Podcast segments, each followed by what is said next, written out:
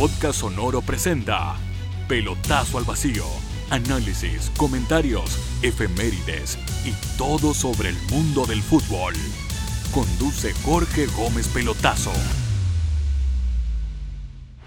Pelotazo al Vacío.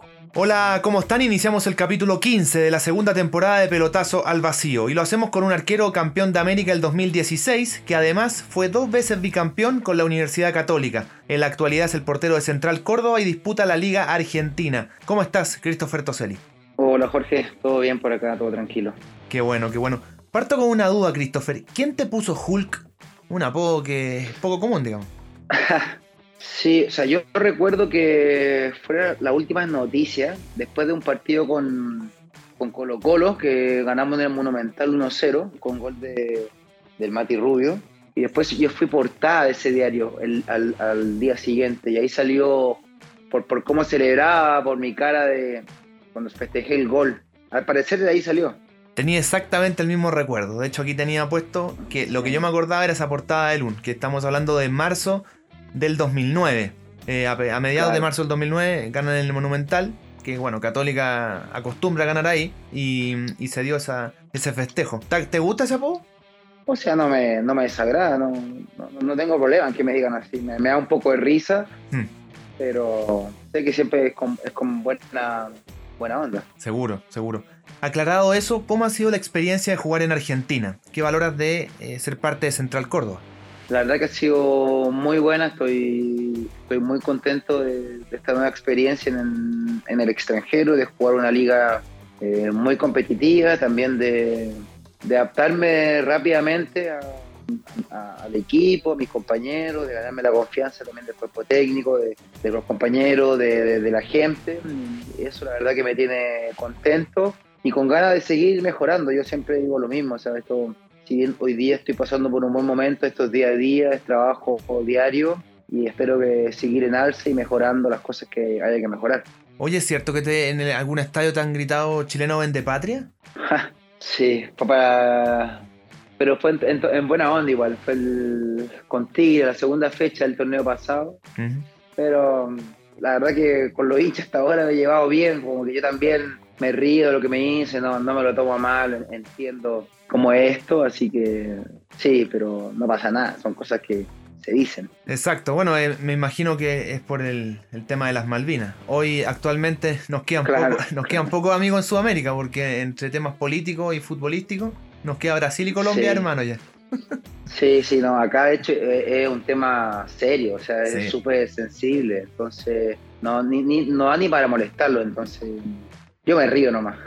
Seguro. Oye, Christopher, y por tu buen presente y en la medida que se mantenga, lógicamente, ¿te, motiva con, volver a la selección ahora que partió una, era nueva? Yo siempre digo lo mismo, uno es el deseo de todo jugador, me imagino, estar en la selección, en mi caso, volver a la selección.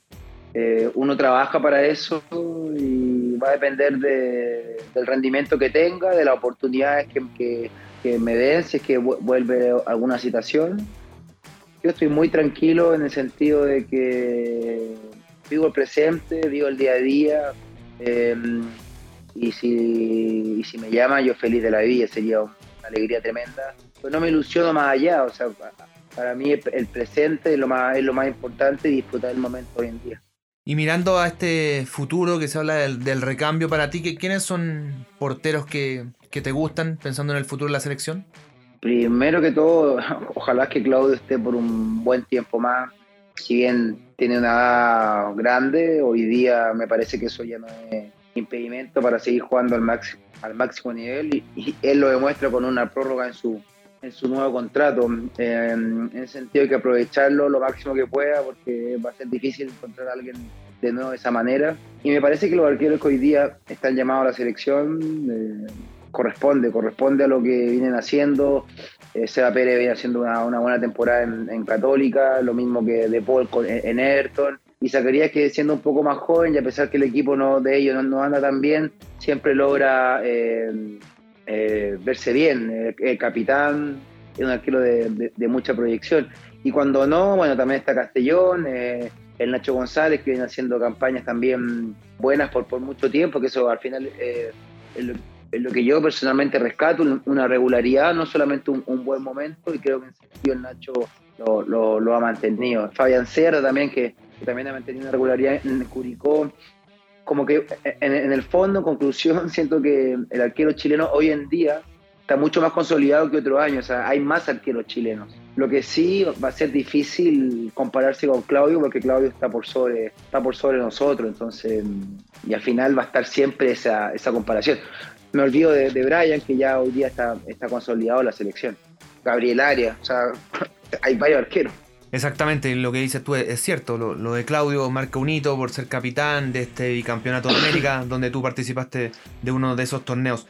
Actualmente, Christopher, tienes 33 años, una edad joven para un arquero. ¿Sueñas con volver a Católica en algún momento, pero a jugar claramente? O sea, considero a, Católica mi, casa o bueno, el lugar donde más cómodo yo me, he sentido. Eh, evidentemente que me gustaría volver, pero voy a volver a lo que te dije antes. Hoy día digo el presente. Yo todavía tengo, yo tengo contrato hasta fin de año con, con Católica y me gusta, me gusta donde estoy hoy día. Lo, estoy, estoy disfrutando de esta, esta nueva experiencia en el extranjero. Entonces no pienso más allá. Obviamente que te mentiría si te diría que no, porque obviamente en mi casa, lo considero mi casa y es donde más años he estado en, mi carrera. Pero hoy día mi, mi, presente me permite pensar en el partido del domingo, ¿no? no mucho más allá, porque entiendo y considero y la experiencia me lo ha, me lo ha demostrado que hay que disfrutar esto, o sea, como que disfrutar el día a día. Más allá te puede generar incertidumbre, cosas que no están al alcance de tu mano. ¿Tú crees la ley de Murphy? sí, parece sí. Es que cuando, cuando te escucho es un poco de eso, porque te fuiste a Palestino buscando jugar desde la Católica, luego se va Dituro a España, y si te hubieras quedado, el arquero titular serías tú, quizás hasta este término de semestre, pero la situación fue otra. ¿En algún momento no, te cuestionaste eso? Si me hubiera aguantado un rato más, o todo pasó en el momento que tenía que pasar. Sí, yo como que soy, como que creo mucho en eso. A veces, bueno, eh, no, te, no te mentiría, obviamente que me gustaría ser arquero, pero en el sentido de que también yo pasé mucho tiempo en Católico, o sea, lo disfruté, lo pasé bien, fui campeón, bicampeón, esto que estoy pasando ahora, lo, de verdad que lo estoy disfrutando porque para mí es algo nuevo. Eh, es una liga muy competitiva, estar viviendo al extranjero, conocer compañeros nuevos, adaptarme. Como que generalmente eh, yo era el que recibía a mis compañeros en, Católica, yo era el que tenía que eh, presentarlo, presentar el club, las instalaciones. Acá no, acá es al revés y, y crezco en, en, otro sentido. Yo siento que uno va madurando con todo este tipo de cosas. Exactamente. Hago un alto en la conversa para contarte de Cabañas Foráneo. Ubicadas a orillas del río Maullín, están a 5 minutos de Puerto Varas, un sitio ideal, con cabañas para 4 y 7 personas. Búscalos en Cabanas Foráneo en Instagram, escríbeles a contacto o llámalos al más 569 95 45 28 55. Christopher, te voy a hacer una encuesta sobre compañeros en el fútbol. Tú tienes que responder solo con un nombre lo más apegado a la verdad posible. Por ejemplo, ¿quién ha sido tu mejor compañero en el fútbol? Milosic. El Milo. ¿Y, por qué?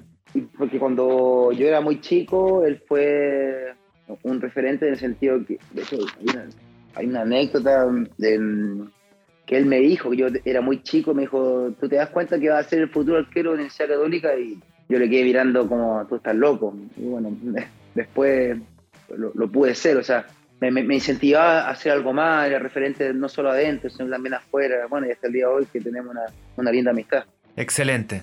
Pasemos a, tema más pedregoso. El compañero más fiestero en la carrera de Toseli. Uh, son muchos. Eh, son muchos. No, no. Eh, mira, yo no salía tanto con él, pero no, no, que no, puedo matar a mis compañeros. No, no, no, pero con respeto, con respeto. no, no, no. ¿No? O sea, dejémoslo en que no sabes, porque como no salía, no veía a nadie en fiesta. Sí, claro. Por lo menos ahora no salgo. Muy bien, eso, me gusta. Pues entonces, si salía antes, el fiestero eras tú. También, pero era cuando era chico, ya Ah, ya, sí. Hasta cuarto medio. Claro. muy bien, muy bien. ¿Tu compañero más crack? Que yo haya visto, creo que mm, son dos. Para mí son eh, Arturo Díaz y Alexis Sánchez. Mm. Una locura. Bueno, compartiste con ellos en la Copa América Centenario. ¿Qué, para el que lo vea a distancia, bueno, son grandes tipos, por algo han hecho la carrera que, tienen, pero tú de entrenar con ellos en el día a día, ¿qué cosas distintas ves? De, no sé, de personalidad, algún consejo de cada uno, no sé.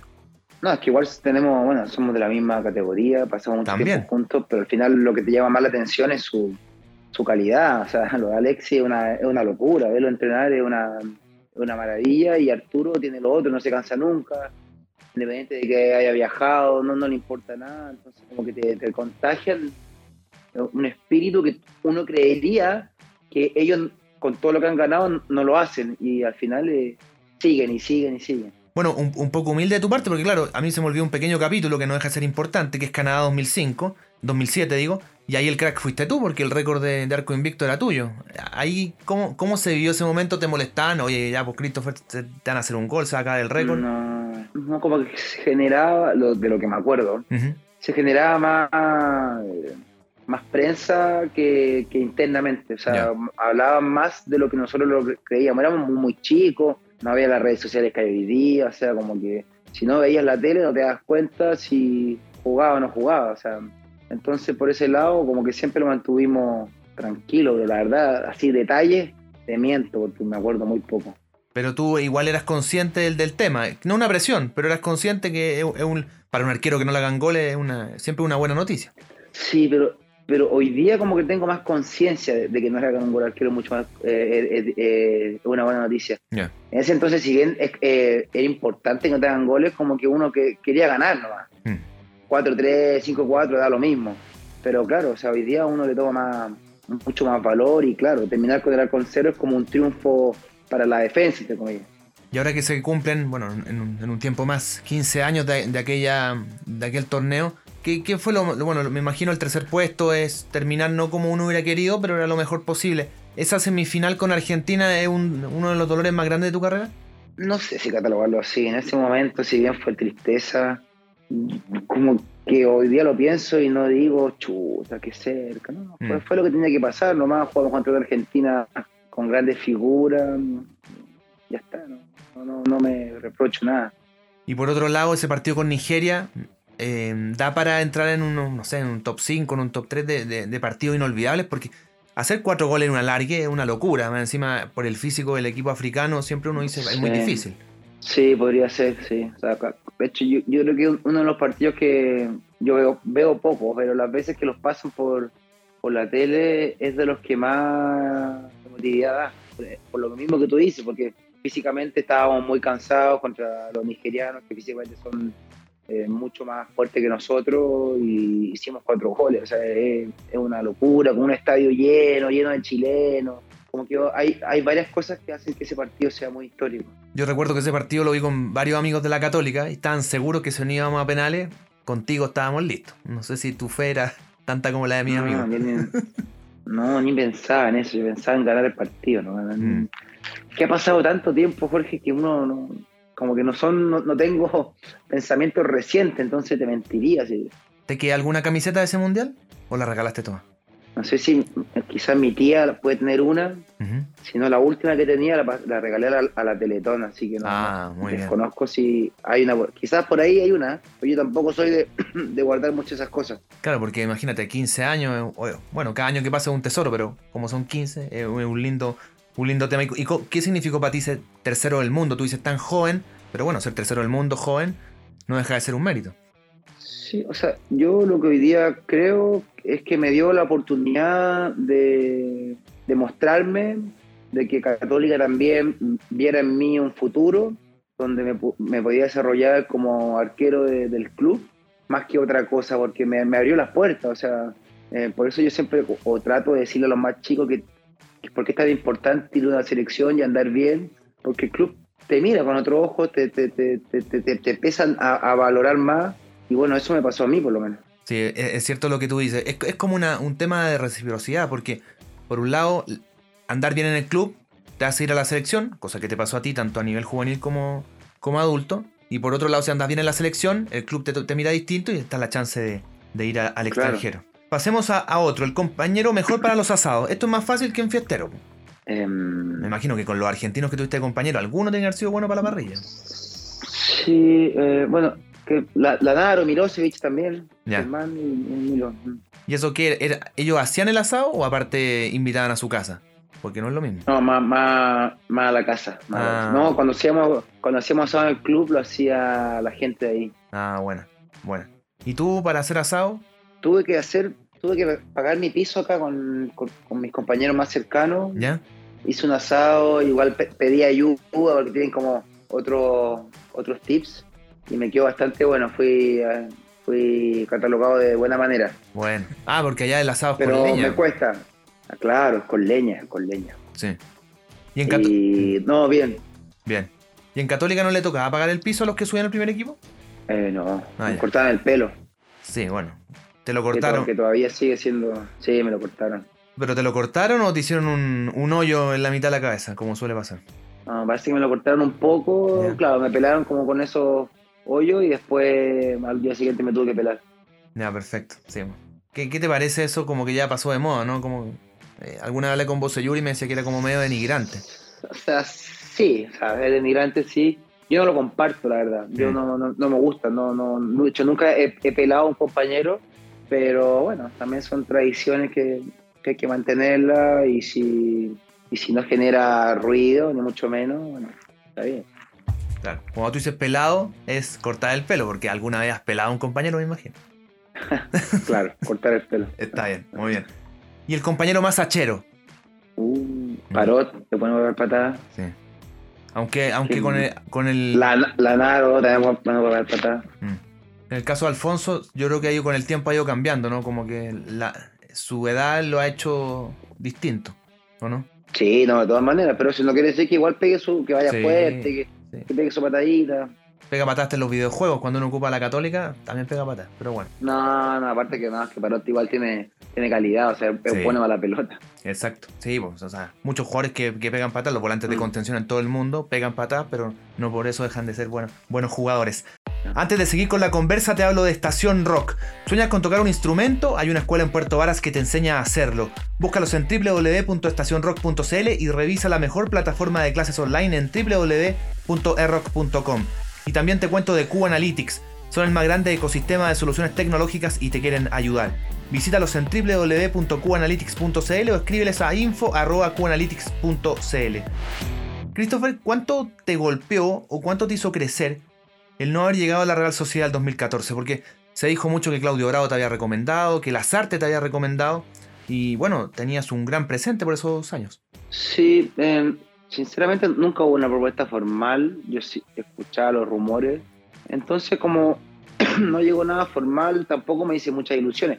Evidentemente que era un momento en que yo me quería ir a jugar extranjero en el sentido de por tener más experiencia y lamentablemente después de eso me, lesioné, me lesioné por, por, mucho tiempo. Entonces en ese sentido igual fue, fue un golpe fuerte porque había ido al mundial, eh, con, haciendo un buen torneo, viviendo esa experiencia única y quería dar un paso más adelante y también, bueno, no, no, no concreto mi salida a, ni, a, ningún lado, pero lo que más me duele es que luego me, me lesiono y me lesiono por, por, mucho tiempo, entonces eso fue, un golpe más duro que, que el no ir a, la Real Sociedad, porque también nunca hubo nada formal.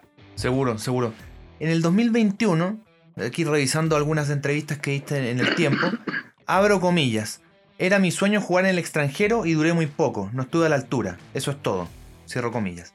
A propósito de eso, estar en Central Córdoba ahora es una revancha. ¿Es como sacarse las balas por el, el paso corto que hubo por Atlas? No, sé si lo catalogaría de, revancha. Eh, sí estoy contento por vivir esta nueva experiencia. Quería, yo que, quería volver a salir al extranjero. Sé que para un arquero es, mucho más difícil. También yo sé que no, no mido 1,90 o 1,88, que también te da más facilidad para poder ir al extranjero. Obviamente que había quedado con una espina, eso es evidente de Atlas, porque me gustó el país, me gustó la liga y me hemos encantado quedarme más tiempo. Y hoy día estoy, lo estoy disfrutando, estoy disfrutando, vine con una expectativa distinta quizás a, a, lo que fue con Atlas. Eh, estoy más grande, tengo más experiencia. Puede ser una frase cliché, pero para un arquero pues, es, es, importante. O sea, es, probablemente siga cometiendo errores, pero bueno, eh, ya sé cómo afrontarlo. O sea, por eso uno es, es, muy cierto lo que, lo que el arquero se va haciendo con los años, aunque hay arqueros que son jóvenes que son demasiado buenos. Pero bueno, eso te lo va dando la, la, la experiencia y hoy día, más que una revancha, estoy disfrutando este, este, nuevo momento. Y en esa búsqueda por jugar, que en un momento te permitió ir a, a Palestino, ¿qué hay de cierto que Mario Salas te quiso en Colo Colo? No, nada formal tampoco. Yo con Mario tengo muy buena relación, pero no, nada formal. Y bueno, más allá de eso, como jugador de Católica, por lo que representa para ti, ¿te, te, abres a alguna vez si se da la chance de jugar en Colo Colo o en la U o, mejor no? Yo siempre he dicho que soy un profesional del, de este deporte. Obviamente que no puedes conocer eh, de dónde vengo, del cariño, de, que, de, la, casi que el amor que uno tiene a la, a la, institución, a la, a la, católica. Pero si no te quedan en un lado, esto es, día a día, esto es presente y bueno. Pero también ponerme en, en tu posición yo no, me gusta mucho. Hoy día no, no hablaría de algo así porque tampoco he estado ni cerca de, que, de que haya pasado. Pero sí recalco que soy un profesional de, de, esta, de esta profesión. Recién hablabas del Mundial. Tuviste la, la chance de ir con, con, el equipo de San Paoli a Brasil 2014. Vivimos un mes donde están de aniversario todos los mundiales. Es raro que justo ahora Qatar 2022 se disputa a fin de año, pero casi todos los mundiales se han disputado entre junio y julio. ¿Qué fue esa experiencia para ti compartir eso? Desde ganarle a España y eliminarlo en el Maracaná, a después en Belo Horizonte ver unos penales ante Brasil. Cuando miras hacia atrás, han pasado ocho años, ¿qué sentimientos se te vienen a la cabeza? Hoy día se valora mucho más, es increíble. Uno cuando es más grande valora más esas cosas, como que me encantaría volver a, vivirlo. Em, evidentemente que son momentos únicos, independientemente de que no, no, participé del partido en sí. El partido con España queda, va a quedar la retina de todos los chilenos, el mismo de Australia. Em, bueno, con Brasil que quedamos eliminados, pero toda la efervescencia del estadio en contra de nosotros la, mm, el mes que estuvimos encerrados, todo, todo eso como que hoy día lo, me acuerdo de ello y como he dicho, que ganas que no lo disfruté más, si bien uno lo disfruta, con los años se da más cuenta que es más difícil también estar ahí eh, y uno es más joven, como que piensa en otras cosas, pero fue un momento único y que no, que no se me va a nunca, y también sabiendo lo difícil que es. ¿Y, en qué sentido sientes que lo podrías haber disfrutado más? Porque al final eran las herramientas de ese joven de 25 años que estuvo ahí, ahora tiene 33, e, e, es, otro momento quizás. Tomarle el peso, Chile ha ido a 9 mundiales de 21, o sea, menos de la mitad, y tú fuiste un afortunado de ser parte de una de esas generaciones. Yo creo que eso, lo difícil que decir, está en evidencia lo que nos ha costado volver a un, mundial. Em, las clasificatorias son demasiado complicadas y en ese momento como que era todo fácil, entre comillas. Salida natural y nos estábamos acostumbrando a algo que en verdad eh, yo creo que hoy día le tomamos mucho más valor. Al cierre, una pregunta de debate eterno. Cuando se habla del responsable de iniciar la generación dorada, unos nombran a José Zulantay y otros a Marcelo Bielsa. Tú que fuiste dirigido por ambos, ¿qué crees? A mí las comparaciones sinceramente me, cargan. Creo que cada uno hizo lo aportó para, para que esa generación Em, esté donde esté hoy día y hayan salido tantos jugadores de la élite. Eh, le tengo mucho respeto y cariño a, don José y bueno, Marcelo, a, Marcelo Bielsa, todos los, bueno, todos los que son que les gusta mucho el fútbol, saben lo que generó en, nosotros. no, me gustaría eh, poner un, un, nombre por sobre otro porque es cierto que los dos entregaron cosas y al final, o por lo menos yo, eso rescato. Haciendo la separación, entonces, ¿qué, qué, qué deja en tu carrera o qué dejó en tu carrera tener de técnico a Zulantay? Bueno, que nos unió como equipo, eh, siendo nosotros muy jóvenes, con muy inmaduros en muchos sentidos, y él nos trataba como, como si fuese nuestro padre, y al final a esa edad eh, es difícil controlar, controlarnos, y él lo hizo de, de gran manera. Después también tuvo la suerte de tener una camada de excelentes jugadores que, jugaban de, que jugábamos de memoria. Em, quizás no siendo un fútbol tan táctico como hoy día se ve en la actualidad, pero con individualidades que, que sobresalían. Y por el lado de Bielsa, cuando tú te enteras, te, tiene que haber dicho él, me imagino, que, que, vas a debutar en la selección ante Panamá en el 2010. ¿Cómo viviste eso? Me imagino que el sueño de cualquier niño jugar por la selección y más encima debutar en la adulta es inolvidable. Sí, sí, sí, no, eso fue inolvidable. Y te cuento que mm, yo venía de la lesión, me había cortado el cruzado en, en Tulón, vuelvo a jugar, vuelvo a jugar a la selección, ni siquiera vuelvo a jugar a, la católica. Y estoy al sexto mes, ya estoy de alta, pero con mucho dolor. Voy a jugar, eh, voy a la pretemporada. En ese entonces como que siempre había pretemporada de la selección, bueno, porque había partido amistoso, hago la pretemporada y ando muy mal, ando muy mal porque no jugaba hace siete meses, no me sentía bien, me dolía la rodilla, y se me acerca él y me dice, yo no lo, no lo veo bien, no me acuerdo las palabras exactas, de hecho me estoy acordando ahora, yo no lo veo bien a usted, no lo he visto bien a usted, pero usted decide si quiere jugar o no, me dice. Y yo le dije, obvio, obvio que sí, listo. Me fui y por suerte hice un partido muy, muy correcto. Ah, de hecho, para lo que venía entrenando, hago un muy buen partido, pero yo sabía que no estaba bien, él también sabía que yo no estaba bien y bueno, me dio esa responsabilidad que, después, por suerte, pude responder. O sea, te tiró toda la responsabilidad. Y lindo igual, pues, o sea, es como. No, tú jamás le ibas a decir, no, sabes que no, no me siento bien. Estás loco. que me, acordé recién de esa anécdota, se me había olvidado. ¿Y tiene alguna anécdota, otra con, con Bielsa, algo así? ¿Algún un consejo? La otra mala, la otra es mala porque, eh, bueno, eso fue el 2010, el Mundial era en junio, yo no logro ser titular en, en Católica, Paulo García anda muy bien ese año, y está Tulón antes del Mundial. Y como que se rumoreaba entre la prensa que a mí me iban a mandar a Tulón para yo llegar bien al Mundial. Mentira. Antes de, antes de la nómina a Tulón y la nómina al Mundial, Marcelo me, me llama a su oficina y me dice que no voy, antes de entrenar yo me quería morir justo después teníamos fútbol con yo, con la selección de Toulon contra, contra la adulta. Nada, me, quería, me quería morir, me, tocó la buena y la mala. Y bueno, me imagino. sí, directamente, como, como, como, si, como si no fuese nada. No, lamentablemente no era el mundial. Ah, ya, ok, listo, listo, pum. A entrenar.